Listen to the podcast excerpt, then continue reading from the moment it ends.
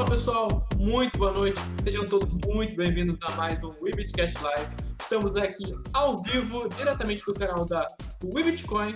Sejam todos muito bem-vindos. É um prazer tê-los conosco. Estamos aqui de volta depois de um último programa muito bacana. Quem não ouviu, confere lá. A gente gravou com Rui Braga da Zygar, foi um programa bem legal, a gente falou sobre Bitcoin, tokenização, vários assuntos sobre empreendedorismo. E o convidado de hoje não fica atrás do Rui também, um cara sensacional aqui da comunidade cripto brasileira, Douglas Mota. Seja bem-vindo, Douglas.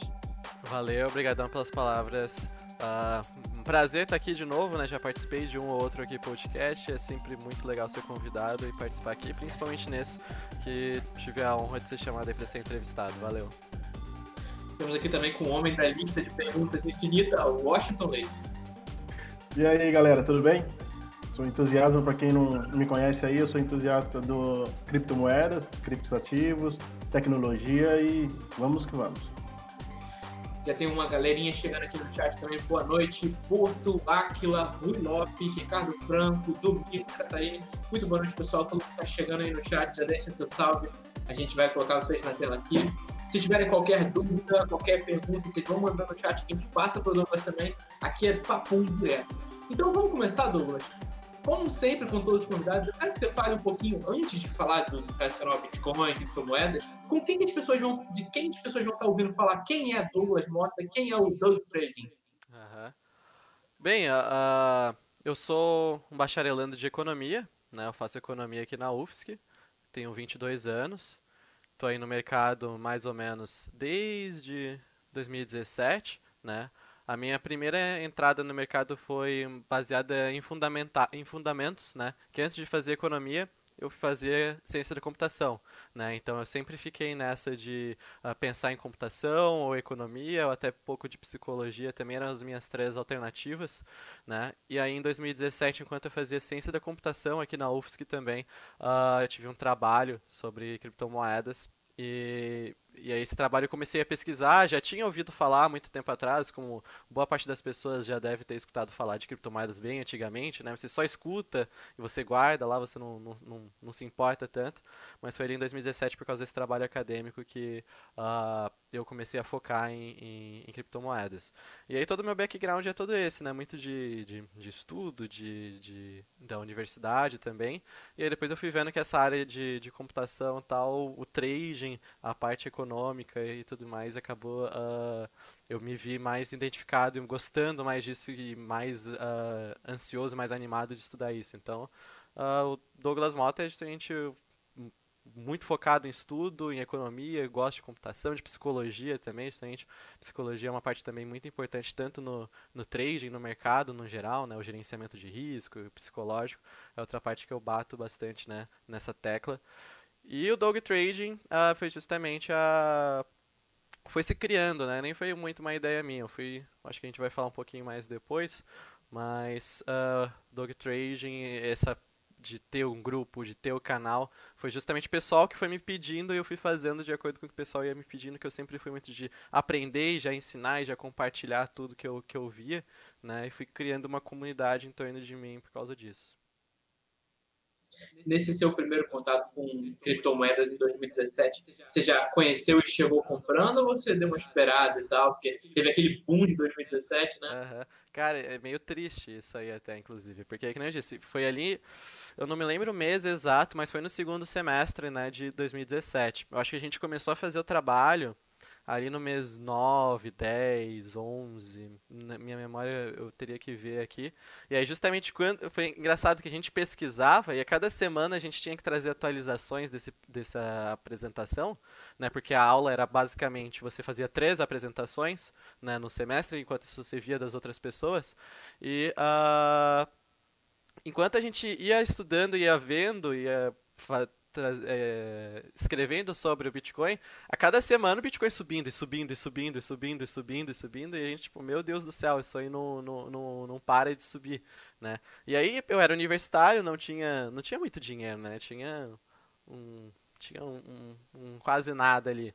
Mas uh, pouco tempo depois eu, eu esperei uh, dar uma, uma corrigida e eu entrei, mas entrei com, com um dinheirinho bem baixo, né? O dinheiro foi, foi entrando e foi aparecendo depois, mas uh, levou um tempo, sim, para eu comprar, né? Que eu disse, eu entrei muito por causa da tecnologia, uh, saber os fundamentos e tudo mais, né? Foi, a, foi meu início. Então, até comprar levou um tempinho, sim. Tá certo. Washington, quer abrir as nossas perguntas para o convidado de hoje? Sim, sim. É, o que te fez levar a fazer trading? Ah, eu vou, eu vou começar no trading, mas por quê? Uhum. O que te então, motivou? Exatamente o, o, que, eu, que eu vinha falando. Eu iniciei por causa da, da tecnologia. Eu vi, eu falei, caramba, o Bitcoin realmente. Uh, essa tecnologia é muito fantástica. Tipo, é, é o futuro, é disruptivo. Uh, é, é um novo paradigma que está sendo criado aqui. E aí eu comprei. E aí, justamente que eu disse, eu era universitário, tinha pouco dinheiro, eu era universitário com pouco dinheiro que queria muito Bitcoin. Aí eu fui, tá, como que eu posso fazer para conseguir mais Bitcoins? E aí, uh, eu já tinha tido também um pequeno, uh, uma pequena abordagem em relação a trading ali na, na bem mais novo, algum joguinho tinha tipo uma questão de bolsa de valores, de comprar ações fictícias barato e vender caro, eu já tinha gostado disso. Depois com o Bitcoin com as criptomoedas, uh, eu vi, né, que essa seria uma das formas ali uh, uh, de poder eu comprar meus bitcoins, e ainda mais naquela época ali no finalzinho de 2017, a gente via as altcoins, né, subindo de forma assustadora, né? Então, uh, eu fui indo para esse caminho do trading para tentar justamente uh, acumular e multiplicar os meus poucos satoshis, né? Legal. Aí.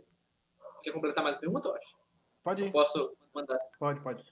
Douglas, aqui na minha listinha de perguntas que a gente sempre prepara, é, tem uma, uma em específico que eu quero te perguntar, porque isso varia muito de cada convidado. Alguns investem não, alguns investem só em criptomoedas, outros vão para mercado tradicional, ouro, derivativo, tem um monte de coisa. Você, quais são os principais ativos que você gosta de operar dentro e fora de cripto? Eu acredito que você seja um cara, como você é um cara mais jovem, um cara voltado para tecnologia, você deve ser um bom entusiasta, principalmente de Bitcoin, né? Uhum, com certeza, eu sou maximalista de Bitcoin, né? Mas é engraçado que justamente, mesmo assim, o Bitcoin não é um dos ativos que eu mais opero, né? Uh, que eu acabo tendo um, um, sistema meio específico, eu acabo sendo meio chato em relação às minhas entradas, então uh, no Bitcoin é até meio difícil eu operar ele nos últimos tempos. Né? Eu opero muito mais altcoins. E em altcoins, uh, eu vou te dizer que o Bitcoin Cash é uma moeda que eu até opero bastante, até que combina bastante com os meus sistemas. Mas, no geral, como eu olho muitas moedas, né, eu acabo operando várias diferentes. É, é raro operar mais que, tipo, mais que três, quatro vezes uma moeda em um mês. Então vai variando bastante, ainda mais que o próprio mercado vai variando, né? Cada, a cada meses a gente vai vendo moedas é, diferentes que estão subindo ou descendo, né? Em, em, foco. Então meu foco mesmo é em criptomoedas, né? Agora que eu estou dando uma olhada, já dei uma olhadinha, uma passada ou outra em outros mercados, mas o meu grande foco é, é, no mercado de criptomoedas e nas altcoins, né? Mas altcoin em específico assim eu acabo não tendo uh, algumas muito favoritas assim. Queria te perguntar também como é que você julga as principais diferenças entre tanto você operar Bitcoin ou altcoins e você fazer o hold dessas diferentes moedas também. Como é que você enxerga essa questão? Uhum. Uh, a, a minha forma, a, a minha estratégia, o que eu faço é justamente eu sempre faço hold de Bitcoin. Né? Eu sempre tenho os meus, eu sempre seguro e mantenho os meus bitcoins, mas aí eu busco trading, né? Uma forma de poder multiplicar e acumular mais bitcoins, né? Ainda mais agora por exemplo, que na, a gente tem a, a, FT, FTX, a Binance Futures, que dá para você usar o seu bitcoin de colateral, né? Você coloca seu bitcoin lá de, de garantia, você consegue operar várias outras moedas e vários outros pares. Então eu faço hold de bitcoin e, a, e aí eu busco né, nos trades aumentar minha quantidade de, de Bitcoin. E aí, no caso, uh, mesmo se, né, tendo canal de trading, tendo um, um, um foco aí no, no, no, trading e fazer isso desde o início, praticamente, desde que eu comprei, eu já comprei na, na intenção de justamente fazer trade, tentar conseguir mais Bitcoin. Uh, ah, Para quem está iniciando, o ideal mesmo é que com, só compre, faça compras parciais por mês e faça hold, né? E só se aventure e, e vá para o trading depois de realmente uh, estudar, né? Ter uma base, ter noções de gerenciamento de risco, que é extremamente importante. Uh, Porque no holding do, do Bitcoin, né, eu como sou o maximalista que eu acredito que o Bitcoin no longo prazo né, ainda tem muito a crescer, muito a subir, muito a, a se estabelecer, eu acho o, holding de Bitcoin uma estratégia quanto segura. Né? Você vai comprando mensalmente, vai fazendo lá o seu preço médio.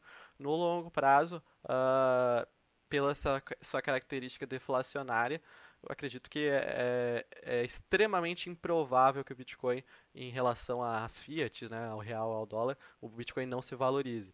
Uh, mas aí quando o novato se mete a ficar fazendo trading, uh, principalmente sem conhecimento, sem estudar, sem ter um apoio, uma base, a maior probabilidade é que ele acabe perdendo, né? Então, se você quer manter, ganhar dinheiro, uh, focar, você faz o holding de Bitcoin ali e vai se estudando e aprimorando. E quando você for fazer trade, aí você começa com pouco, você vai fazendo um gerenciamento de risco decente, uma você cuida do seu dinheiro, né? Não vai jogando ele na fogueira, igual a maioria do pessoal faz.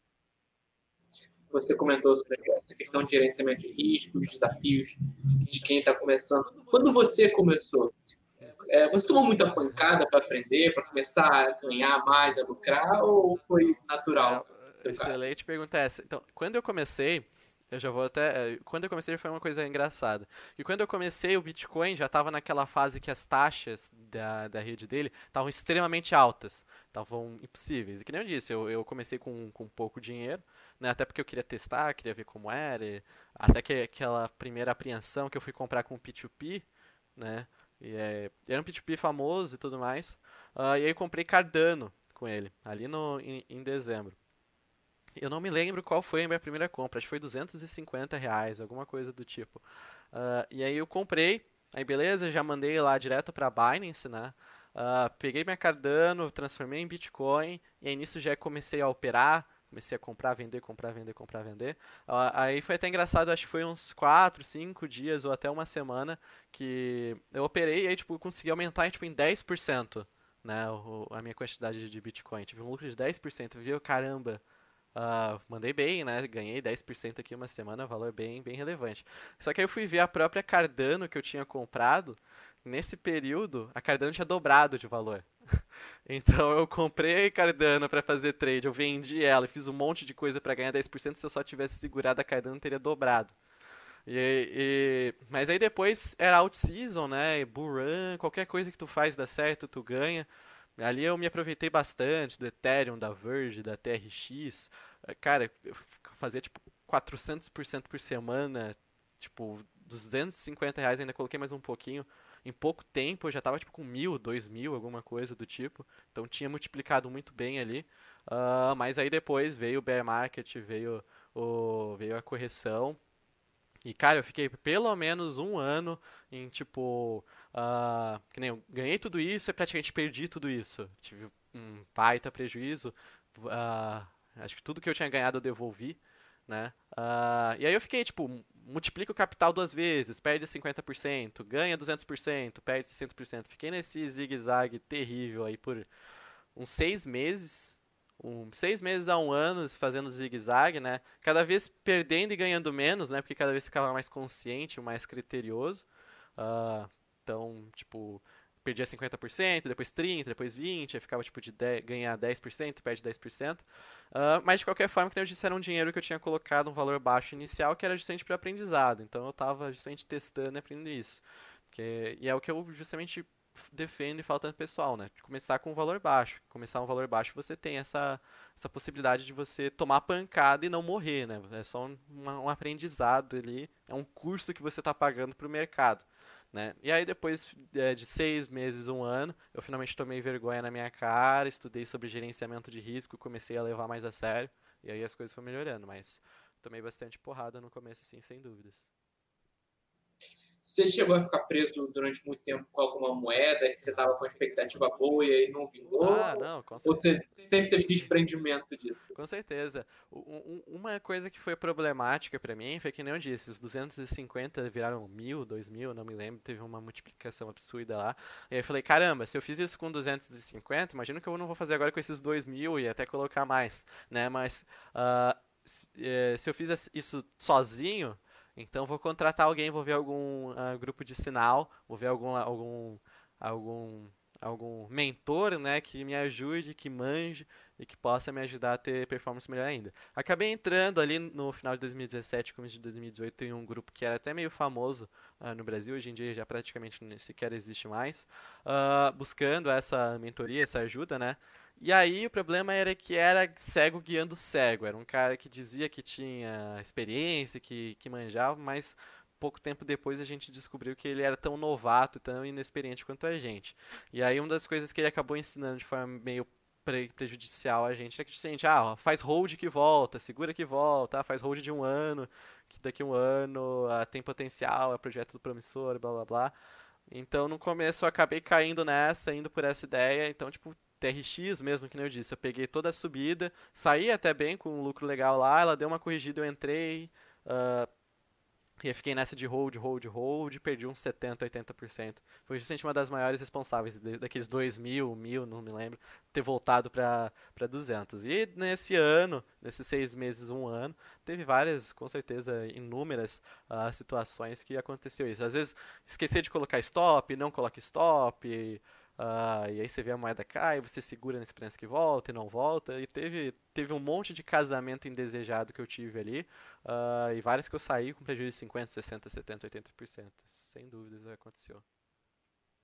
Eu acho muito legal você falar isso, porque assim, acho que muita gente, talvez uma, uma parte majoritária do mercado cripto no Brasil, tenha passado por algo parecido com isso. Eu passei por isso também. Uhum. No meu caso, meu cripto foi a IOTA. Eu fiquei ah. acreditando, vai voltar, vai voltar, e não voltava. Ah. A gente ficou tão empolgado para aquela alta, a moeda custava 30 centavos, depois foi a 5 é. dólares. E aí você espera que ela vá mais adiante e acaba que ela não vai, né? Acho que todo mundo tem seu... hoje. Talvez nunca volte, né? Talvez nunca volte. Todo mundo tem seu crime no passado. Washington, quer fazer uma pergunta pro Doug? Sim, sim. É, naquele período que você iniciou e Hoje em dia você opera alavancado como uhum, ou sem alavancagem? É, cinco anos, né? Já tá três anos e a TRX ainda tá morta ali. É, eu, eu, só pra terminar esse assunto, é por isso que eu falo pro pessoal tomar cuidado, né? Essa ideia de hold forever, tem que tomar cuidado, tem que gerir o risco direitinho, porque é, é muito perigosa essa ideia, né? Agora, em, em relação à pergunta do Washington, sim, eu opero eu opero tudo que o mercado pode oferecer, eu opero. Eu opero no spot, eu opero no margin, eu opero no futures, eu opero alavancado caso necessário, né? Uh, mas tudo, de, tudo uh, sempre de forma muito criteriosa, sempre seguindo ali o, o gerenciamento de risco adequado, né? É, a alavancagem eu sempre digo que o pessoal eles uh, colocam uma ou colocam a alavancagem no céu ou no inferno né? De que ou ela vai acabar com a sua vida, matar a sua família, ou que ela vai te levar ali para o céu dos, dos traders uh, uh, lucrativos, né? E nenhum nem outro. Né? A alavancagem é uma ferramenta que está aí, é como uma faca, tu pode usar ela a seu favor para te ajudar, ou você pode usar ela para cortar o seu dedo fora. Né? Então, sou a favor da alavancagem, mas desde que usada de forma certa, de forma criteriosa, de forma uh, de acordo com o gerenciamento de risco quando necessário mesmo. Eu, é, day trade, swing, price. Eu opero muito o, o gráfico de 4 horas, então eu acabo é, é, tendo operações mais de swing trade mesmo. Não gosto de scalp, não sou muito fã de day trade também. Eu busco ali o gráfico de 4 horas, uma operação que eu vou olhar o gráfico ali duas, três vezes por dia no máximo e deixar rolar tentando buscar a tendência. Né? É o que eu mais gosto de fazer. A gente já volta para essa questão de mercado, Bitcoin e tudo mais. Eu queria te perguntar agora, relacionado à nossa comunidade cripto brasileira, uh, eu sinto que a gente está avançando e tal, mas que a gente ainda está um pouco engatinhando em alguns aspectos. Por exemplo, 2017 e 2018, a gente teve muita gente ganhando dinheiro e muita gente perdendo dinheiro. Mas em 2019 a gente teve um fato atípico que foi basicamente o ano das pirâmides financeiras eu vejo muito nisso uma falta de, de, educação financeira, uma falta de conhecimento. E você hoje tem um canal no YouTube que você trata de análise, você faz uma, uma função de educação relacionada a criptomoedas. Eu queria que você falasse um pouquinho sobre o seu canal do YouTube, como você começou a criar conteúdo para isso, e essa questão da, da, educação financeira. Você que é um cara que é economista agora, então, qual a importância que você vê nisso para o nosso espaço cripto de modo geral? Perfeito. Uh, realmente a 2019 principalmente foi um grande baque aí na, na comunidade brasileira, né? Muitos players uh, caindo e não só isso, eles patrocinavam muita gente, né? O que também trouxe uh, vários problemas de, de várias formas, né? o meu canal, ele nasceu, é, que eu disse, o grupo ele, eu criei o grupo porque justamente eu participava de um outro grupo que estava ficando muito grande. Eu, eu, sempre fui muito da, de comunidade, quem me via pelos outros grupos. Agora nem tanto que eu tô meio ocupado, né? Mas nos anos anteriores me via em tudo que é grupo, sempre sendo ativo, sempre conversando com todo mundo. Uh, sempre fui assim. E aí eu entrei, então, em 2017 eu participava de um, um grupo lá que acabou ficando muito grande, tinha muito nível de conversa, eu fiz grandes amizades lá. Uh, e aí falaram para eu criar o meu próprio grupo lá, trazer esse pessoal, a gente criou esse grupo fechado, que aí só entrava por, por convite do pessoal ali mesmo e trazer outros amigos. E ele foi crescendo, né? Esse aí foi o início do, do Doug. Uh, e aí, o, o, o, meu canal no YouTube, ele nasceu provavelmente um ano depois disso, que é justamente que nem eu disse, no, primeiro, no, no início eu tava tomando porrada, depois eu falei, ok, chega de chega de não levar a sério, deixa eu estudar gerenciamento de risco direitinho, masterizar isso aqui. Passei uns seis meses, pelo menos, só estudando isso. E aí depois eu consolidei muito conhecimento realmente sobre gerenciamento de risco. E eu ficava tentando ensinar o pessoal e puxar eles para puxar eles para esse lado também. E aí, eu, e aí uh, me pediram né, para fazer um vídeo sobre, pô, é uma boa ideia só tinha material. Material de gerenciamento de risco em português é muito difícil, é muito raro. Até mesmo de mercado tradicional. Até mesmo livro, etc., é raro traduzir. Então, uh, eu vendo isso, eu, eu preciso. Uh, preciso trazer mais conteúdo para esse pessoal, né? Repassar esse conhecimento que, que eu tive, que foi muito uh, justamente em inglês, né? E são, nem todo mundo uh, tem essa capacidade, né? De uh, ainda não sabe falar inglês. Uh, e aí fiz esse vídeo, foi o primeiro vídeo do canal, tá, tá, tá online aí até hoje, é um dos vídeos mais uh, acessados. Um, então o canal nasceu disso, de eu criar esse vídeo para os meus amigos mesmo, passando esse conhecimento de gerenciamento de risco. É uma aula de, eu acho que uma hora e meia, mais ou menos. Bacana, isso é muito importante. Washington, quer fazer mais uma pergunta para Hoje em dia você só vive de trade ou tem outras rendas? Uh, Hoje em dia eu vivo sim só de, de trade, eu, eu, eu me beneficiei muito do Bitcoin também, comprei muito, uh, que nem eu disse, depois eu fui entrando dinheiro, e eu comprei muito Bitcoin ali em 3 mil, 4 mil, né? Eu, de vez em quando eu tenho outras, outras fontes de renda, né? Uns trabalhos à parte que eu faço, uh, e agora eu tenho o meu próprio projeto, né? O Dog Academy, tô com, uma, com algumas parcerias também, mas sim, basicamente é só de renda do mercado. Já que você mencionou, você pode falar um pouquinho mais sobre o Dog Academy, o que é, como funciona? Uhum, com certeza. O Dog Academy é um projeto que eu lancei semana passada, que é um upgrade né, do, do meu canal, do meu canal e do meu grupo do Telegram. Né? Uh, conforme o grupo e o canal vai crescendo e também conforme eu vou ficando cada vez com menos tempo, né, e o pessoal vem cada vez mais pedindo material e conteúdo, né, uh, eu criei aí o, o, o Dog Academy, que é, uh, ele é uma plataforma completa, né? Temos um grupo no Telegram, temos a, a plataforma dos alunos em que tem aulas gravadas, uh, temos lives de acompanhamento do mercado, eu compartilho todos os trades que eu estou fazendo, tem uma mentoria em grupo ali no, no, no grupo do Telegram, então uh, não é um canal de sinais, não é um curso, uh, é tudo é uma experiência mais completa que eu ofereço ali no Dog Academy, com aulas gravadas, com a mentoria em grupo, com lives exclusivas para tirar dúvida do pessoal e também analisar o mercado com eles. E a intenção também é justamente repassar todo esse conhecimento que eu fui acumulando, para que ali também a gente tenha um, um batalhão de traders, para todo mundo olhar o mercado e compartilhar uh, as as, as, as operações que estão vendo, né? E com isso todo mundo se beneficia também operando vendo mais oportunidades, acompanhando mais moedas, estando uh, online em horários diferentes. Então tem toda essa ideia aí o Dog Academy. Para o pessoal que se interessar pelo conteúdo do Douglas, eu vou procurar o link que eu vou colocar aqui no, no banner para o pessoal. Enquanto isso, Douglas, eu queria que você me respondesse outra pergunta. É, voltada ao seu portfólio. Você é um cara que é um trader, você é um analista, então você se expõe ao mercado e as pessoas esperam tanto resultados quanto esperam saber coisas sobre o que você está fazendo. Afinal de contas, você tem que passar uma confiança. Como é que você, do que você pode expor, é claro, como é que você divide o seu portfólio de investimentos, seja em cripto ou seja fora dele? Uhum. E nisso aí entra bastante o faço o que eu falo, não faço o que eu faço.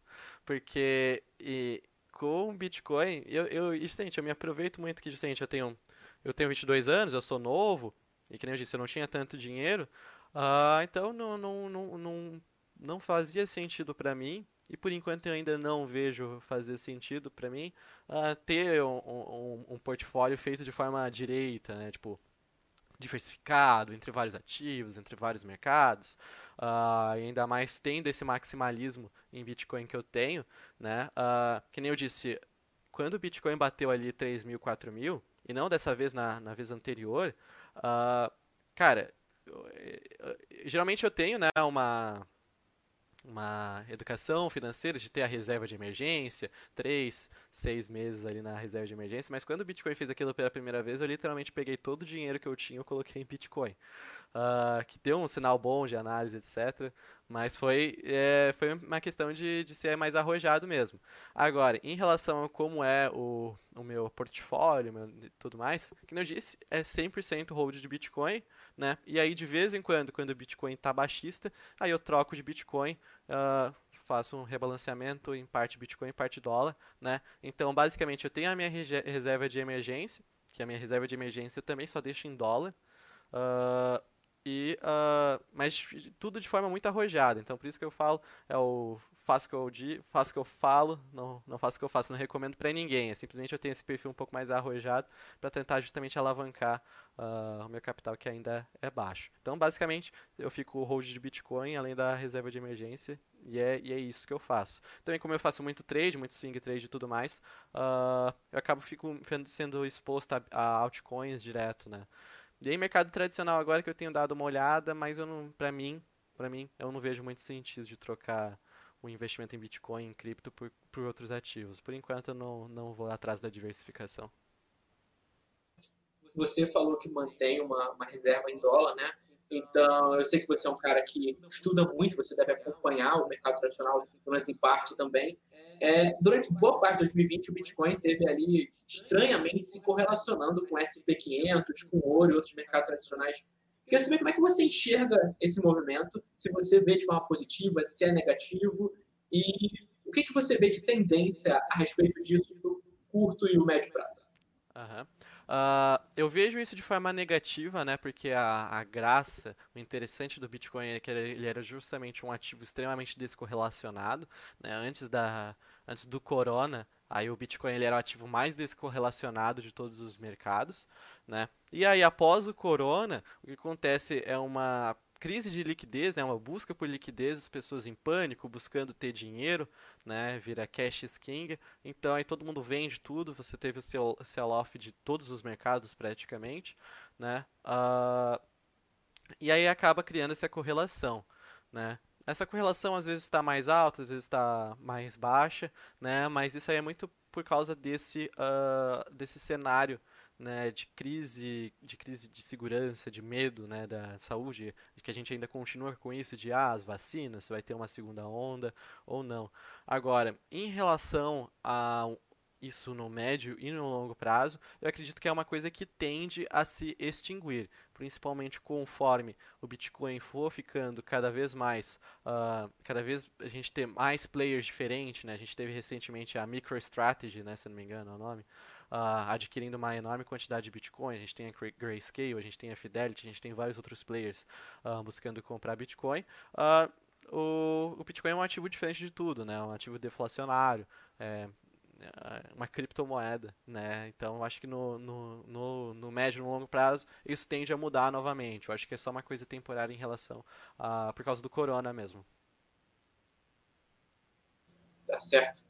Vou passar aqui para mais uma pergunta do Washington. Na sequência, eu vou perguntar para você sobre Venezuela, que não estava aqui na lista, mas eu acho que é um assunto que você pode acabar gostando de falar com a gente. E eu acho que hoje o Ricardo Franco não está com a gente no chat, infelizmente, mas todo o programa o Ricardo está aqui, ele pergunta, fala do Pix. Então, vou perguntar em nome do Ricardo aqui a questão do Pix. Mas, Washington, sua pergunta.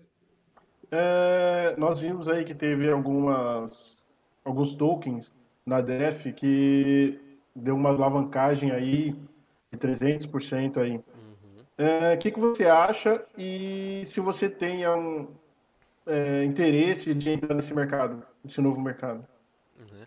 Uh, acho que é, é normal isso acontecer, né? Porque a gente teve novos ativos e na verdade até ativos antigos, né? A gente tem a Land, por exemplo, que era um, um ativo bem antigo e acabou performando de forma absolutamente uh, relevante.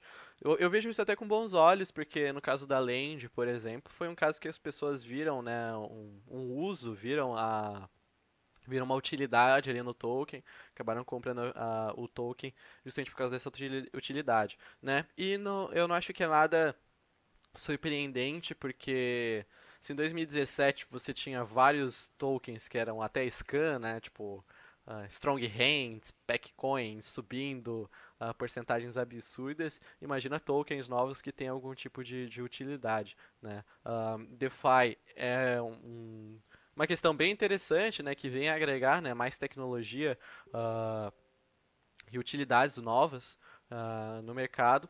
Então vejo, vejo com bons olhos. É claro que assim como tudo, né, vai passar pelo seu processo de maturação, já está passando, né, que junto das coisas boas vem várias coisas ruins também, aí o mercado com o tempo vai filtrando, vai as coisas ruins vão, vão se mostrando ruins. Né? Ah, e eu tenho interesse sim só que eu permaneço na minha estratégia, né, de, de fazer hold de Bitcoin. Para mim, é, é, a estratégia que eu tenho é que faz mais sentido aqui, é a mais eficiente com menos, com menos risco, né, de simplesmente segurar o Bitcoin. O Bitcoin já tem a sua valorização uh, inerente, é com menor risco.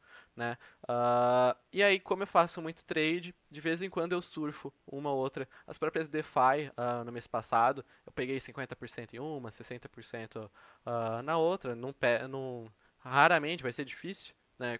Em trade vai ser muito, muito difícil, para não dizer impossível, pegar uma coisa de 400, 500%, né? só se deixar uma partezinha ali. Mas eu mantenho essa estratégia porque a estratégia é menos risco, porque também quando você fica comprando e apostando nas altcoins, que não acho uma estratégia errada também, são estratégias diferentes, também vai ter várias que vão dar errado, né? Que nem todo mundo, por exemplo, que apostou naquelas ICOs, nas moedas que estavam bombando e hypando ali em 2017, 2018, hoje em dia 90, mais de 90% está ali com prejuízo de 50%, se não mais. Né? A maioria, inclusive 80%, 90%. Então eu vejo a mesma coisa com as DeFi. Vão ter as que vão subir e que vão ir bem, como a Link, por exemplo, que é uma antiga que está subindo bem etc. Mas eu me mantenho nessa minha estratégia, que é uma estratégia que nem eu disse, eu sou muito arrojado, muito agressivo em relação a, a várias coisas, mas nessa estratégia, nas próprias criptomoedas, eu me mantenho mais conservador, deixando toda a parte lá em Bitcoin e fazendo trade quando necessário. Agora, quando o Bitcoin uh, romper topo histórico, confirmar uma run, e fosse embora, aí sim eu vou começar a pensar em alocar uma pequena parte do meu, do meu capital nas altcoins, né, fazer uma carteira de altcoins, porque historicamente é, é geralmente isso que acontece. Né? Primeiro o Bitcoin sobe, rompe topo, vai embora, e aí depois de um tempo que as altcoins uh, seguem, né? elas são tanto quanto atrasadas. Foi o que aconteceu em 2017, por exemplo, e nas outras out seasons. Então, a minha estratégia é me manter no Bitcoin até ele fazer esse rompimento de topo e foi embora. Aí sim eu começo a pensar em ter uma carteira mais diversificada. Douglas, vamos falar de Venezuela. É um assunto que o pessoal cripto tem bastante divergência. Tem gente que vai desde as sanções dos Estados Unidos são injustas ao pessoal que vai que Maduro é um ditador, é. assassino, qualquer coisa do tipo. Então, tem, tem, tem, para todo mundo opinião nesse campo. Uh, você é um cara que defende muito o você está defendendo essa ideia aqui, você falou com a gente sobre esse ponto. Mas na Venezuela, hoje, eu sou gestor da notícia, eu não sei se aconteceu hoje ou ontem. A Pax está saindo da Venezuela por medo de sanções dos Estados Unidos, por causa das sanções estão na Venezuela, mas a Paxo, ela é uma empresa americana, ela tem medo de sofrer represálias do governo americano. Uh, ao mesmo tempo, saiu uma notícia de que a Venezuela assumiu a terceira posição no ranking cripto de adoção global de Bitcoin, o que eu acredito que seja bem legal. Como é que você vê essa questão do Bitcoin no uso, nas criptomoedas sendo usadas, a adoção delas real, por exemplo, em países como a Venezuela, que estão sob embargo e que tem problemas de hiperinflação e desvalorização total da sua moeda? Uhum. Então, uh, eu não sou tão defensor da ideia do Bitcoin como moeda, né? Eu acho que principalmente na atual situação dele, ele não funciona e não serve tão bem quanto, com, como moeda, né? Acho que ele tem vários problemas de taxa, de tempo de transação, né? Mas eu sou um grande defensor, acredito no Bitcoin principalmente como reserva de valor, né? Como um ouro digital, um ouro ainda melhor, né? Uh, e casos como Venezuela, por exemplo, é um, um grande exemplo disso, né? Pessoas que, uh, que se mantiveram, que guardaram Bitcoin, né? Conseguiram uh, ter uma ter uma salvação, né? Ter um colete salva-vidas ali, segurando seu Bitcoin tendo seu Bitcoin. Então, uh, eu defendo muito mais essa tese mesmo de que o Bitcoin serve desse, dessa forma. Uh, também defendo bastante isso de uh, usabilidade de criptomoedas, né? E mesmo não não defend, não concordando muito com essa questão de moeda, né?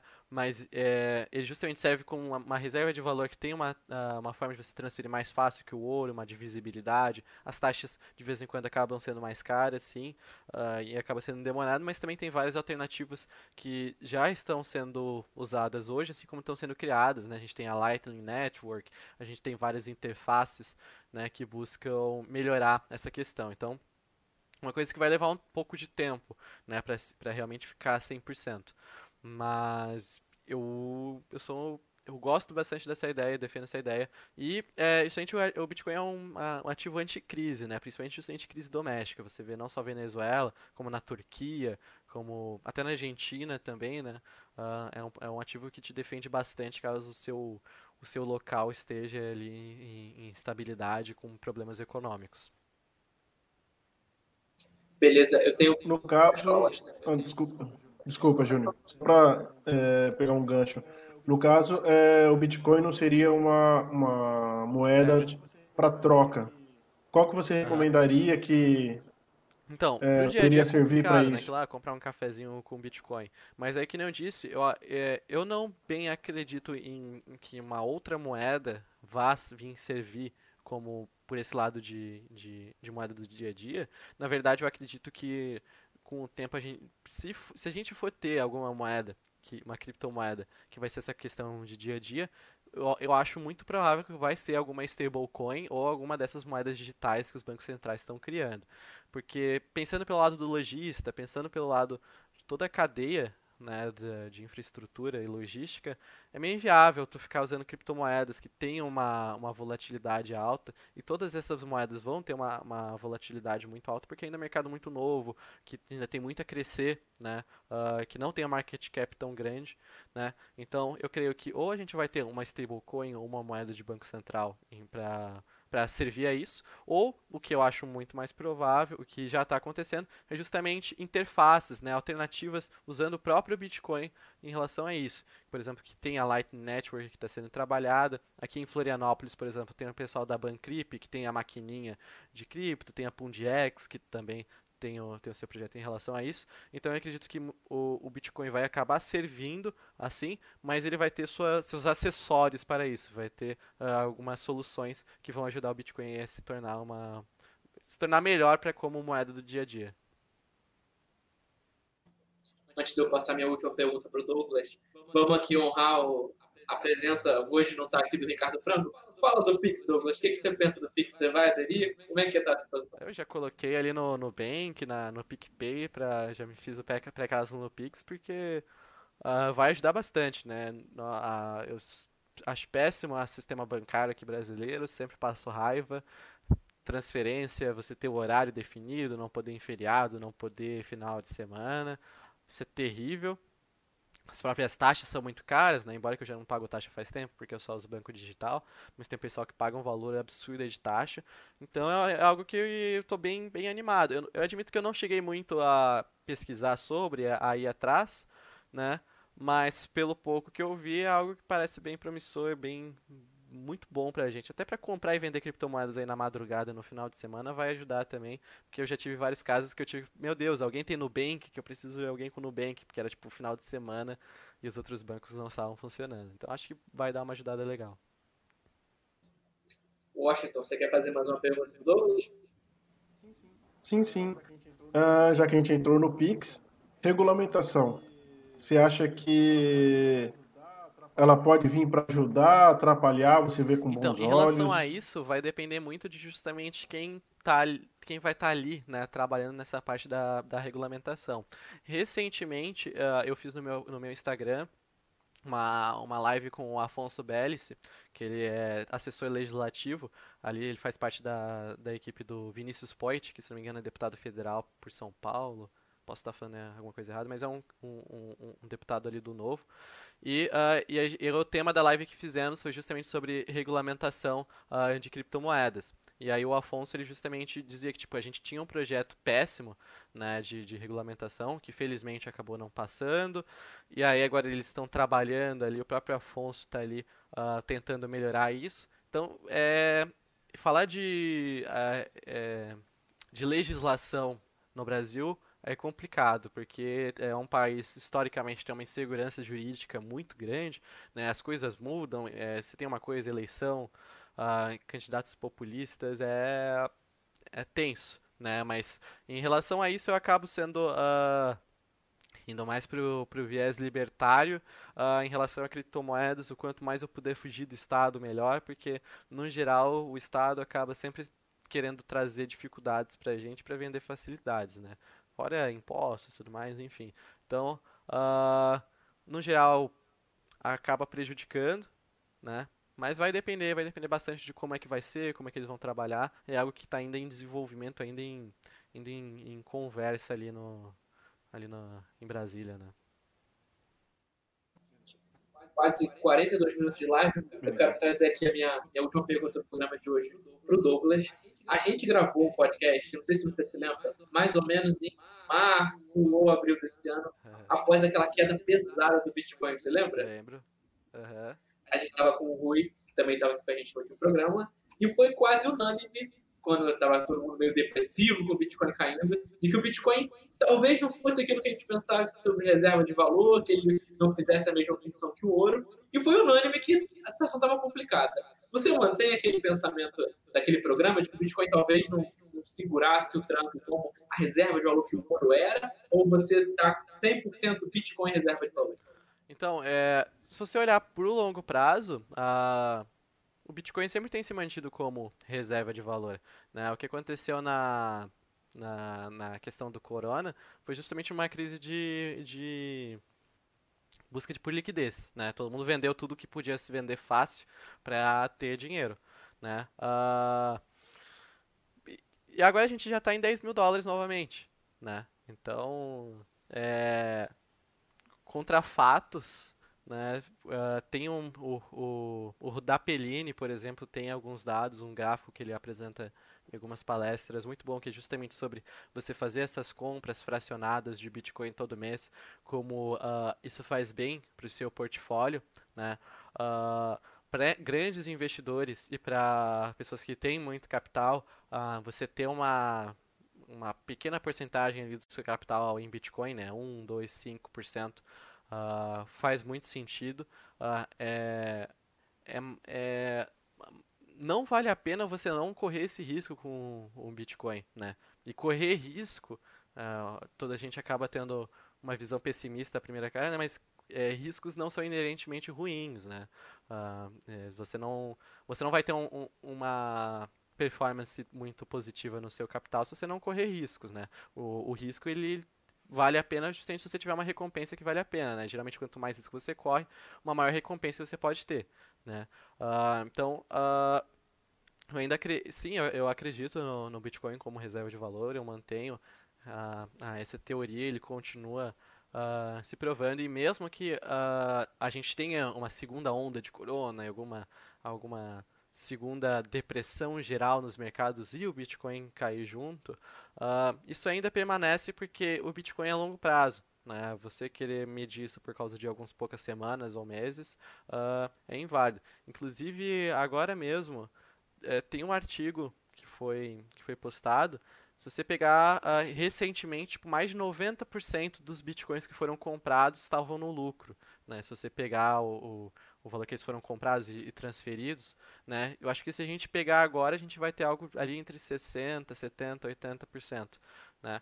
E aí até por isso que eu sempre defendo essa ideia do, do hold de Bitcoin, porque se você fazer essas compras parciais, mensais de Bitcoin e ir fazendo hold, tanto historicamente quanto eu acredito que isso vai se permanecer no futuro. E claro que embora que resultados passados uh, não garantem resultados futuros, mas eu acho muito provável que isso permaneça por muito tempo, de que essas compras parciais mensais com hold vai ser muito difícil que você não tenha um resultado uh, positivo em relação às moedas fiduciárias com o Bitcoin.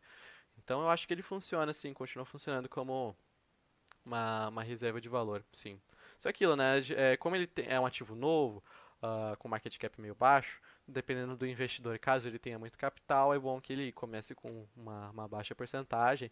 Né? Você vê esses grandes fundos investidores, teve até o que foi Goldbug, eu esqueci o nome dele, que foi um investidor bem grande, que ele investiu no ouro nos anos 70 também, comprou o Bitcoin recentemente. Você vê, eles compram aí de 1, 3, 5% do capital, geralmente. Eu acho que, que faz bastante sentido a, essa estratégia, essa forma de, de investir. Eu acho que dá para dá pra tatuar na pele uma coisa que você falou, que é sem, sem risco não tem, você não tem ganhos expressivos, e o pessoal acaba... A gente sempre acaba voltando a falar nisso, né, aqui, mas que é um assunto que preocupa. Uh, lembra do pessoal que aceita ganhar 100% sem risco nenhum em 30 dias? Então, gente, não tem. Como ele falou, você quer ter bons ganhos, você vai ter que se expor de alguma maneira. É exatamente isso. Washington, só a última pergunta do programa de hoje. A gente falou aí de duas quedas, o Júnior agora acabou de falar de é, ter grandes lucros. Você acredita que o Bitcoin venha a cair futuramente? Como caiu as duas vezes, uhum. as duas últimas então, vezes? Uh, geralmente a gente tem no mercado os, os, super altistas, né, os super touros que acham que é, é lua para sempre, que só vai subir, ele sempre é só alta, alta, alta. Então a gente tem os super, de, os super baixistas, né, os super depressivos, os super ursos, que ficam falando lá de 2 mil, mil para sempre. Né, eu, eu não transito nenhum, nenhum no outro, mesmo tendo essa estratégia de, de hold de Bitcoin e de sempre comprar Bitcoin. Uh, eu acho que a, a, a probabilidade, aí, aí, entra na questão de, de análise técnica, né? Uh, a gente sempre tem a possibilidade de tudo. A gente nunca pode descartar nenhuma possibilidade. A gente tem que sempre estar tá, uh, pronto a tudo, né? A questão é a probabilidade, né? Qual, qual é a maior probabilidade? o Bitcoin ter uma outra queda relevante, eu acho que é não sem dúvidas é possível. Sem dúvidas é possível uh, quem quem te dizer quem dizer que é impossível que o Bitcoin bata é sempre aquele, aquele papo né? Ah Bitcoin para 3 mil nunca mais. Bitcoin para tal valor nunca mais. O cara tá mentindo né? Porque não tem como saber tá simplesmente falando algo uh, por falar né? Então é possível. Uh, agora eu acho improvável que a gente vá abaixo ali da, da área dos 5, 4, 3 mil, eu acho bem improvável, mas que pode acontecer, que nem isso aí da, uh, da crise do corona, mesmo quebrou vários paradigmas, ensinou várias coisas a muitas pessoas, né, que justamente uh, qualquer coisa pode acontecer no mercado. Uh, então, eu acho possível, sim, mas eu acho improvável. Eu tenho que fazer uma correção aqui para não ficar o, dito pelo dito. Eu estava falando sobre a reserva de valor, que o Douglas disse que não que não estava acreditando na reserva de valor e tudo mais, programa que ele participou, mas não foi ele que participou. Por que ele fez uma cara estranha? Eu fui confirmar aqui. Esse programa foi o Ibitcast 18, reserva de valor, antiga com o Rui Braga, Edslavo e Frito Rui. Desculpa, Douglas, eu não. confundi. Você não era você. O Douglas não se posicionou com a reserva de valor. Vamos deixar bem ressaltado aqui. Certo. É, tô falando que, ué, mas eu sempre defendi reserva de valor. Eu falei, mas tudo bem, né? Desculpa, Douglas. Não, tranquilo. Inclusive, Douglas, a gente tá com quase 50 minutos de programa, também que deu pra corrigir antes de acabar. Eu quero agradecer demais aqui a tua presença. Foi um papo muito descontraído, um papo muito leve. Eu gostei muito de conversar aqui com você. Hoje a gente conseguiu falar sobre mais coisas, teve um monte de perguntas. Você falou sobre quase tudo aqui do mercado aqui com a gente. Eu agradeço muito a tua presença. Foi um prazer enorme estar aqui com você. É, Despeça-se, por favor, do nosso público. Se quiser deixar qualquer link, jabá, recomendação, beijo pra mãe, pro pai, periquito, o espaço é seu. Valeu, agradeço aí mais uma vez pelo convite, é sempre muito massa, eu adoro o podcast de vocês, a, os temas são muito legais, a, a conversa é muito fluida. Então, mais uma vez, muito obrigado pelo convite, obrigado Marcelo, valeu Washington também. Uh, foi bem massa, foi bem divertido. Para quem quiser me acompanhar, eu tenho uh, meu grupo no Telegram, eu tenho meu canal no YouTube e também o perfil no Instagram. É tudo Dog Trading. Colocar Dog Trading, você vai me achar. A gente tem um foco bem na análise técnica e no trading e também justamente uh, por um viés muito sério, né? Muito de de levar a sério, não tem isso de, ah, vamos ganhar mil milhões por cento por mês, não tem as promessas, blá blá. Isso a gente acaba sendo até um pouquinho mais chato, né? Porque a gente tem tanta gente vendendo sonho, tanta gente uh, falando besteira em relação à análise técnica e trading, então eu, eu, eu gosto de ter esse posicionamento um pouco mais frio, né? De, de, de trazer um pouquinho mais a realidade, mesmo que. Uh, num, num, primeiro momento as pessoas ficam meio, meio assim, né? Mas eu prefiro ter esse posicionamento e ajudar, já felizmente já ajudei muita gente a, a evitar muitos problemas. Então, qualquer coisa é só seguir lá. Amanhã mesmo já vai ter live de análise técnica no meu canal, que eu olho todo o mercado, compartilho os trades que eu tô tomando, tô de olho. Então, só entra lá e qualquer coisa, só chamar sempre que estiverem disponíveis, só me chamar que eu participo aí do podcast de novo. Valeu. Washington, você está com a palavra para se despedir do nosso convidado e do nosso grupo. Gostaria de agradecer o Douglas, gostaria de agradecer a todos os ouvintes aí e pedir para o pessoal comentar, é, mandar indicações de quem vocês querem que a gente entreviste e o like lá, né? Para a gente ter um feedback de vocês. Obrigado, Douglas. Isso aí, gente. Muito obrigado a todo mundo que foi com a gente. Inscreva-se no canal para ter sempre entrevistas sensacionais como essa do Douglas presente na sua timeline, para você acompanhar muita gente boa falando de Bitcoin e criptomoedas, educação financeira. Isso é muito legal. Todo mundo foi com a gente. Um grande beijo. Muito obrigado. Mostra, por favor, deixa lá uma mensagem dizendo quem vocês querem ter aqui presente. No mais é isso. A gente se encontra na próxima terça-feira, nesse horário às 2h30